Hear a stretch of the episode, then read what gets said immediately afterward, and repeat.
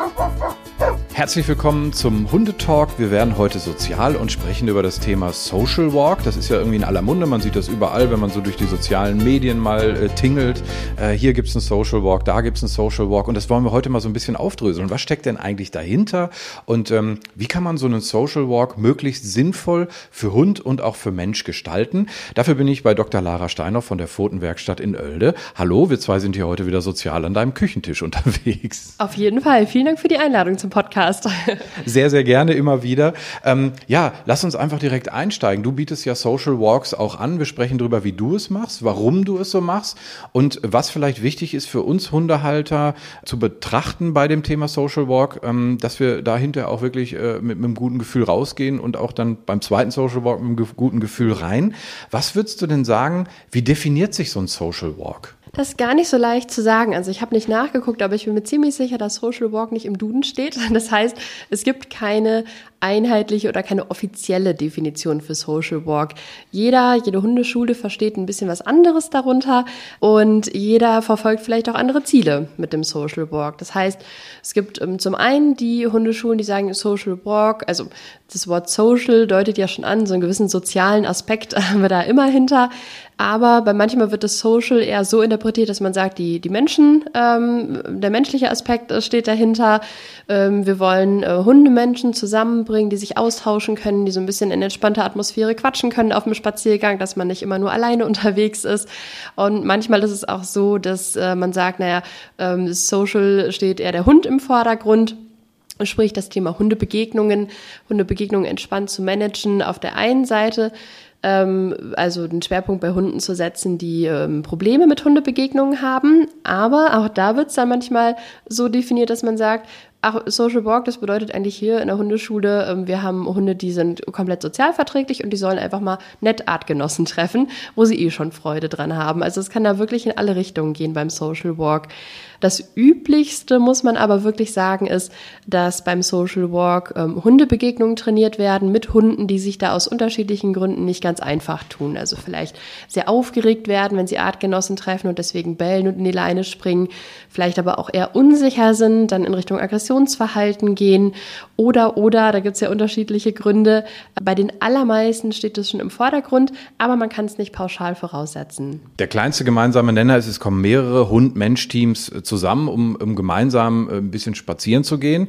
Und ähm, das Interessante ist dann halt die Zielsetzung dabei. Du hast es schon angesprochen, es kann halt sein, dass man einfach ein bisschen miteinander schnackt, ein bisschen rumklönt und, und Spaß hat. Und das ist idealerweise so, wenn die Hunde einfach auch eher weniger Probleme haben, gut mitlaufen, da kann man das ja auch alles so machen, total nett. Aber du hast auch gesagt, es geht dann auch wiederum in die andere Richtung, dass es ein intensives äh, Training halt auch sein kann und da dann vor allem äh, im, im Bereich äh, Hundebegegnung. Wenn du jetzt sagst, ähm, also ich, ich gehe jetzt so äh, mit meinem Slash mal äh, auf so einen Social Walk, der ist grundsätzlich erstmal okay sozialisiert. Der hat nicht das Riesenproblem mit anderen Hunden, aber es gibt mit, mit Sicherheit so aus er Erfahrung mit äh, zum Beispiel Schäferhunden so Sachen, wo er sagt, oh, da bell ich aber mal, weil die finde ich unheimlich. Was würdest du mir dann raten? Wie würde ich da rangehen? Mm, wenn man für seinen eigenen Hund einen, einen Social Walk sucht, einen, einen, Anbieter, eine Hundeschule, dann lohnt es sich auf jeden Fall, sich entweder auf der Website zu informieren, wenn man da ausreichend Infos findet, oder im Zweifel auch mal anzufragen, was die Zielsetzung von diesem Social Walk Angebot so ist. Vielleicht auch mit wie vielen Hunden ich da unterwegs sein werde, mit wie vielen Menschen.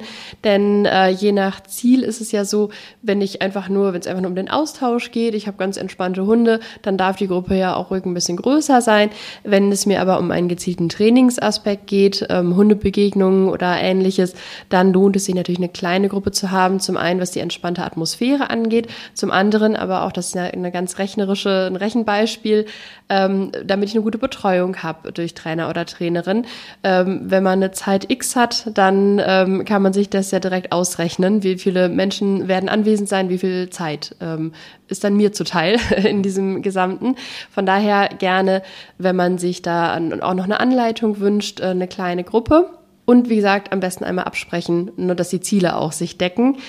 Häufig empfiehlt es sich, wenn man jetzt sagt, na, so ein paar Trainingswünsche haben wir doch noch, vielleicht ist der Hund auch neu in der Hundeschule, dann finde ich persönlich es schon wichtig, dass man sich vorher in einem Einzeltermin einmal kennenlernt, die Vorgeschichte des Hundes bekannt ist, vielleicht mögliche Schwierigkeiten, die er hat und dann auch schon in einem Einzeltrainingstermin gezielt erste Trainingsschritte zu besprechen. Denn äh, nur das als Beispiel, wenn ich 60 Minuten unterwegs bin mit vier Teams, dann hat der Trainer oder die Trainerin eine Viertelstunde nur für mich Und das heißt, ich bin aber auch eine Dreiviertelstunde ohne direkte Betreuung unterwegs. Das ergibt sich ja aus einer Gruppensituation. Und da sollte ich schon wissen, was ich tun muss. Und deswegen ist eigentlich so ein Einzeltermin vorweg sehr empfehlenswert, wenn ich die Hundeschule noch nicht kenne. Und natürlich auch für mich als Hundehalter, wenn ich die Hundeschule noch nicht kenne, dann kann ich mir nämlich einen Eindruck verschaffen und darüber auch sagen, okay, das ist was für mich, dieser Ansatz oder eben auch nicht. Jetzt habe ich dir eben schon so eine kleine Einschätzung von Slash dann gegeben. Jetzt mal so unter uns, wie oft stimmt die denn dann mit der Realität überein? Also das, was die Hundehalter über ihre Hunde erzählen, wie oft passt das? Häufig haben die schon ein sehr, sehr gutes äh, Bauchgefühl, was ihren Hund angeht. Manchmal ergänzen wir das aber noch um weitere Aspekte, die uns dann spezifisch auffallen. Also häufig ist es ja auch so, dass die ähm, Besitzer was beobachten, aber nicht so richtig wissen, warum. Ähm, das heißt, die beobachten schon, bei Schäferhunden bellt mein Hund, aber denen ist ähm, häufig nicht ganz so klar, warum er das tut. Und äh, da ist es natürlich ganz schön, wenn man das nochmal gemeinsam erläutern kann. Dann kann man es auch direkt besser nachvollziehen als äh, Hundebesitzer Besitzer. Und äh, genau, daraus leiten sich dann natürlich auch die Trainingsschritte ab. Jetzt habe ich äh, so, eine, so eine Einzelstunde im Idealfall gemacht. Das heißt, du kannst mich einschätzen, beziehungsweise meinen Hund äh, auch einschätzen oder uns als Team. Jetzt komme ich zum ersten Mal äh, auf so einen Social Walk. Also heißt, ich treffe mit mehreren ähm, Hunden und, und Menschen zusammen. Wie sollte das deiner Meinung nach ablaufen? Also ist ja, äh, also ich glaube, wir kennen das alle so, irgendwie Kofferraumklappe auf und juhu, gib ihm erstmal alle Hunde aufeinander. Wäre jetzt suboptimal. Ja, bei uns in der Hundeschule ist es so, dass wir den Social Walk schon eher unter dem Aspekt ähm, Hund organisiert haben. Klar, natürlich freuen wir uns, wenn die Menschen sich austauschen, aber bei uns steht schon das Thema Hundebegegnungen im Fokus. Das heißt, wenn wir ähm, Hunde im Training haben, die sich da schwer tun mit Hundebegegnungen, dann ist es in der Regel so, dass wir erstmal mit dem Begegnungstraining starten.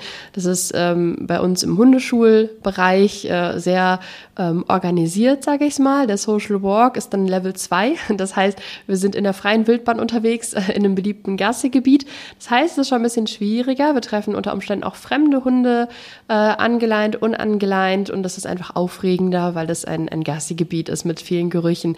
Heißt aber auch, wenn wir diesen Fokus auf dem Thema Hundebegegnungen haben, dann erst recht müssen wir schon schauen, dass wir einen ruhigen Start haben. Ziel ist ja entspannte Hundebegegnung. Das heißt, äh, wenn wir da, so wie du es gerade beschrieben hast, eine Situation haben, vielleicht nur man ist zeitig losgefahren, man will pünktlich sein, zehn Minuten, Viertelstunde vorher ist man schon da, äh, Hund aus dem Kofferraum raus und die Hunde ähm, schreien sich erstmal schon zehn Minuten an ähm, und dann geht's erst los. Dann wird es sehr schwer, da noch den Dreh zu kriegen hin zu äh, der Verknüpfung, ach, Hundebegegnungen sind ja ganz entspannt und einfach für mich. Ähm, von daher ähm, sollte man vorher entsprechend die Infos bekommen, kommen. Zum einen, wo treffen wir uns ganz genau? Wie wird es ablaufen? Also die Hunde erstmal im Kofferraum lassen, äh, Trainer, Trainerin, die dann eintrifft, sagt ganz gezielt, welcher Hund steigt als erstes aus und läuft schon mal ein paar Schritte vor. Wer kann als zweites kommen? Die hat einen guten Überblick darüber, ähm, welche Hunde überhaupt teilnehmen, wer wie wo am besten miteinander ins Training einsteigt, sodass man das da wirklich äh, koordiniert hat. Häufig ist es ja so, dass man erstmal mit etwas Abstand zueinander unterwegs ist und dann im Laufe des Spaziergangs aber auch immer ein bisschen weiter aufschließen kann, immer mehr auch ähm, Situationen wie frontale Begegnungen stellen kann oder natürlich spontan fremde Hunde vorbeikommen, wo man automatisch so eine Trainingssituation hat. Wie wichtig ist aus deiner Sicht der Faktor Mensch, also Hundehalter? Ich glaube, wenn man in einer Gruppe zusammentrifft, ist es zwangsläufig so, da möchte man gerne, dass der Hund äh, gut funktioniert, in Anführungsstrichen. Ich mag das Wort eigentlich nicht so, aber ich glaube, man weiß, was gemeint ist. Ähm, merkst du das auch, dass da vielleicht einfach ein höherer Druck dann auch entsteht in so einer Gruppe? Das Schöne ist, dass allen, die teilnehmen, schon klar ist, es geht ums Thema Hundebegegnung. Das heißt, da melden sich natürlich dann schwerpunktmäßig Menschen an, die das trainieren möchten, weil sich der Hund schwer tut. Das heißt, ähm, man ist unter Gleichgesinnten. Und das ist eben besonders schön, weil dann gerade in so einer Gruppe auch viel Verständnis da ist. Ne? Dann bellt vielleicht mal einer und springt nach vorne und äh, niemand verurteilt das, sondern freut sich vielleicht nur, dass es gerade nicht der eigene Hund war. Aber ähm, ja, man kriegt halt kein negatives Feedback oder irgendwelche bösen Blicke, wie es vielleicht sonst mal der Fall ist, sodass es wirklich schön ist, dass man da ja Gleichgesinnte hat, die alle das Gleiche üben möchten und automatisch dann spätestens, wenn man das zweite, dritte Mal da ist und auch schon den einen oder anderen vielleicht kennt von den restlichen Teilnehmern, ähm, ja, da einfach auch entspannter unterwegs sein kann. Das heißt, es wäre im Vorfeld auch gut, äh, das vielleicht abzuklären, einfach mit den Menschen vielleicht auch mal ohne Hund dann kurz schon mal zu sprechen, dass man sich da auch in Anführungsstrichen ein bisschen beschnuppern kann? Genau, das ist natürlich der große Vorteil, wenn die Hunde noch im Kofferraum sind und man kommt ein paar Minuten früher, dann kann man sich schon mal schön etwas austauschen und hat dann auch direkt ein schöneres Gefühl, weil man weiß, mit wem habe ich es überhaupt gerade zu tun in meiner Gruppe. Also ich merke schon, es läuft dann sehr strukturiert halt bei euch ab, einfach um, um eben diesen Fokus auf die, auf die Hundebegegnung zu legen, auf ein ruhiges Arbeiten zu legen und auch äh, darauf eben zu fokussieren, dass, dass die Teams jeweils auch äh, gut Zeit haben, um an diesen Problemen zu arbeiten. Wir haben aber eben auch gesagt, eigentlich ist ja so eine Gruppengröße jetzt erstmal kein, ähm, ja, kein, kein Qualitätsmerkmal. Also es kann ja durchaus auch sein, dass eine Gruppe von, von 20 Hunden gut äh, und harmonisch miteinander äh, umgeht. Wenn ich jetzt sage, ach, ich habe so einen Hund, der hat eigentlich so überhaupt kein Thema mit Hundebegegnung, der läuft überall mit, der ist auch jetzt nicht irgendwie wahnsinnig groß gestresst. Ähm, was würdest du sagen, was wäre wichtig, wenn ich dann einfach sage, ich, ich gehe einfach mal, ich schließe mich mal so einer größeren Gruppe an? Worauf sollte ich da vielleicht dann trotzdem achten, auch wenn ich denke, dass mein Hund kein Thema hat? Ja, die Frage wäre ja, ob auch ähm, die anderen Hunde kein Thema haben. ähm, das heißt, auch da ähm, gibt es ja manchmal unterschiedliche ähm, Einschätzungen. Das heißt, äh, wenn ich da in eine, in eine, sehr, sehr große Gruppe reingehe, die Hunde kennen sich vielleicht schon sehr gut ähm, und man würde jetzt, da kann man sich ja vorstellen, 20 Hunde auf einmal ableihen, das äh, ist ein Faktor für Chaos. Also das wird wahrscheinlich auch nicht sonderlich nett werden, sondern auch da, also je größer die Gruppe, desto mehr Struktur bräuchte man schlussendlich je mehr Hunde dabei sind, desto höher ist einfach auch die Gefahr, dass es sehr tumultig wird. Das heißt, wenn man mit so einer großen Gruppe unterwegs ist, müsste man es auf eine sehr, sehr, sehr, sehr große Strecke dehnen, ähm, sodass man nicht auf einen Haufen mit äh, 20 Hunden unterwegs ist. Ähm, meine Tendenz, das hörst du vielleicht schon ein bisschen raus, geht ja eher in Richtung der kleineren Gruppen, weil man da selbst mit den, ich nenne sie mal Easygoing-Hunden, die da soweit überhaupt gar kein Thema haben mit Hundebegegnungen, da sehr souverän sind, trotzdem eher die ähm, Weichen in die Richtung stellt, dass es eben auch so bleibt mit den netten Hundebegegnungen. Es ist halt ja auch wahnsinnig schwierig, so eine, so eine Gruppe von, ich sag mal, 20 äh, möglicherweise dann auch noch freilaufenden Hunden wirklich so zu kontrollieren. Und wenn sich dann mal irgendwie was, was aufbauscht, äh, das dann halt auch eben zu unterbinden. Ne? Das, also da bricht ja dann wahrscheinlich die komplette Panik aus. Ja, also ähm, zumal es ja dann nicht vielleicht 20 Trainer und Trainerinnen sind, die mit dem Hunden unterwegs sind, sondern ähm, Hundehalter und äh, genau, je größer die Gruppe ist, desto schneller entsteht auch mal eine ungünstige Dynamik und es wird immer schwieriger, darauf einzuwirken. Stichwort natürlich auch, ähm, wenn man mal fremde Hunde trifft. Ähm, es gibt ja die Möglichkeit, den Social Walk nur an der Leine zu gestalten. Ähm, es gibt aber auch die Möglichkeit, den Social Walk im Freilauf zu haben. Wir haben bei uns bewusst ähm, beides im Angebot, ähm, damit man, ähm, gerade wenn die dann noch ein bisschen fortgeschrittener sind, natürlich auch gut lernen können, zum einen einen ähm, Hund im Freilauf zu begegnen, sich in den direkten Begegnungen höflich zu verhalten, aber auch ähm, für Hunde, die eigentlich immer sehr, sehr freundlich sind, ähm, zu üben, äh, rückrufbar zu sein oder stoppbar zu sein im Kontext Sozialkontakt. Und äh, gerade wenn wir da eben von Freilauf sprechen, dann muss man besonders ähm, sorgfältig sein, was Rücksichtnahme gegenüber fremden Teams angeht.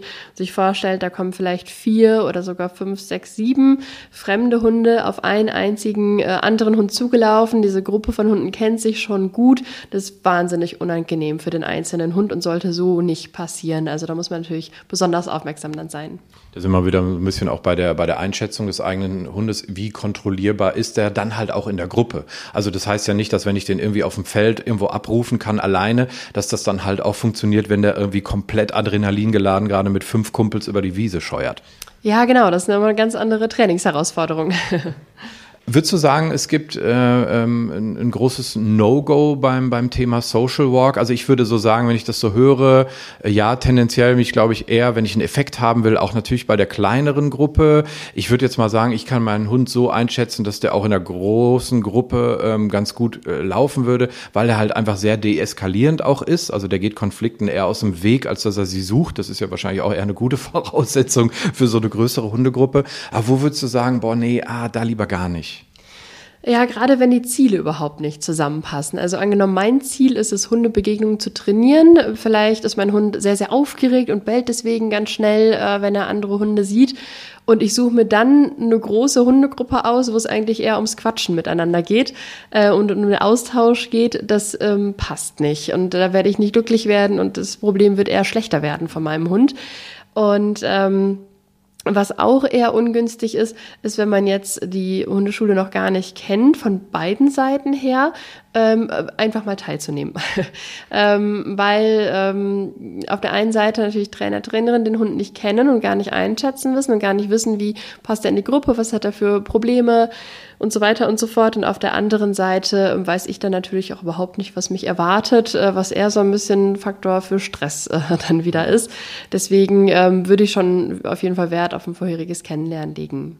Ja, und wenn man dann halt erstmal in dieser Situation drin ist, in dieser Gruppe und es passiert tatsächlich irgendwas, ist das natürlich ein äh, höchst ungünstiger äh, Moment dann halt auch, weil man einfach gar nicht die Zeit hat, sich dann äh, wirklich drum zu kümmern in so einer größeren Gruppe. Da würde ich ja dann fast eher sagen, wenn man jetzt irgendwie ein bisschen quatschen will, nimmt man sich einfach irgendwie ein, zwei Hundeleute mit, die man schon kennt, wo man weiß, die Hunde passen gut zusammen und macht einfach einen schönen langen Spaziergang. Es muss ja nicht immer das Label Social Walk draufstehen, ne?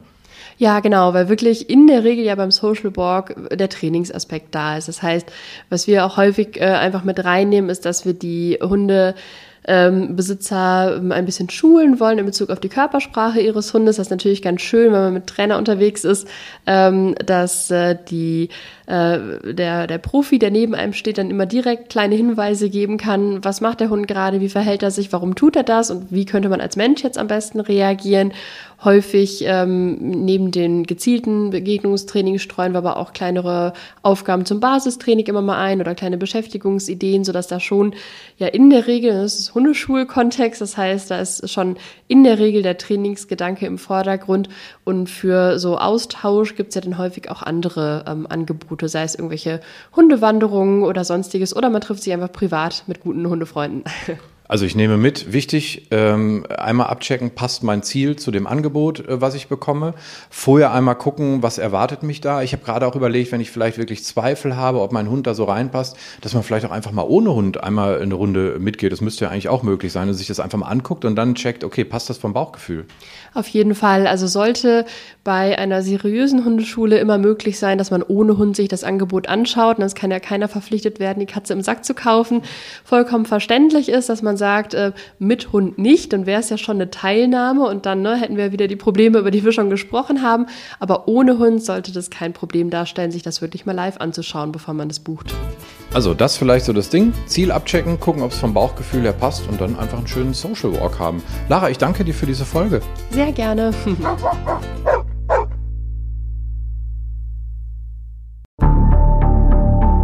lange kann ein Mörder sein dunkles Geheimnis bewahren? Wann bekommen die Angehörigen Gewissheit und die Opfer Gerechtigkeit? Jedes Jahr werden bei der Polizei rund 100.000 Menschen als vermisst gemeldet.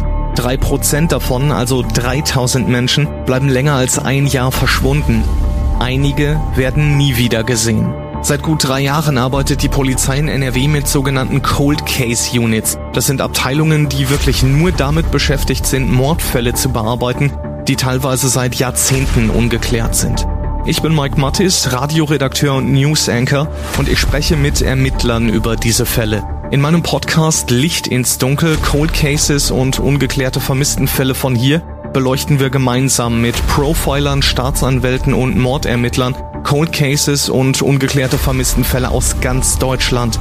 Immer in der Hoffnung, dass Angehörige endlich Gewissheit und die Opfer Gerechtigkeit bekommen. Licht ins Dunkel. Cold Cases und ungeklärte Vermisstenfälle von hier. Eine Produktion von Mike Mattis und der Podcastfabrik.